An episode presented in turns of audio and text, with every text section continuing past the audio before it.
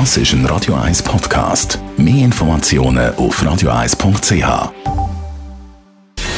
Gesundheit und Wissenschaft auf Radio 1. Unterstützt vom Kopfwehzentrum Irlande Zürich. www.kopfwww.ch Ja, und immer weniger Kopfweh gibt es wahrscheinlich in Großbritannien. Das, weil es immer weniger Pubs gibt. Laut einer Studie vom britischen Wirtschaftsprüfungsunternehmen UHY Hacker Young ist letztes Jahr die Zahl der Pub-Insolvenzen stark gestiegen. Mehr als 500 Kneipen haben eine Zahlungsunfähigkeit angemeldet. Im Vorjahr sind es noch 280 London-Korrespondent Philipp Detlefs. Warum?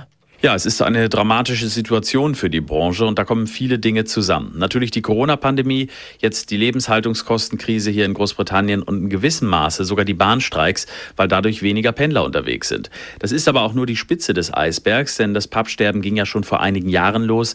Das begann mit dem Rauchverbot in Kneipen und hat laut Studien auch damit zu tun, dass sich das Trinkverhalten der Briten verändert haben soll, was mir ehrlich gesagt persönlich noch nicht aufgefallen ist.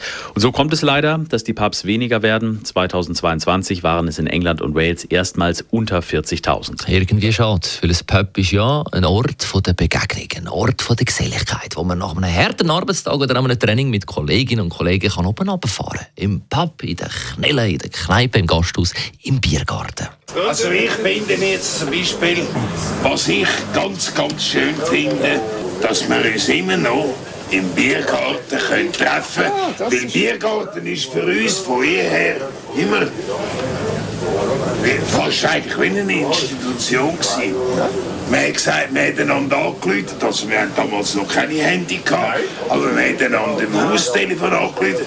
Äh, wo bist du, wo gehst du hin? Ja, wir gehen in den Biergarten, dort treffen wir uns.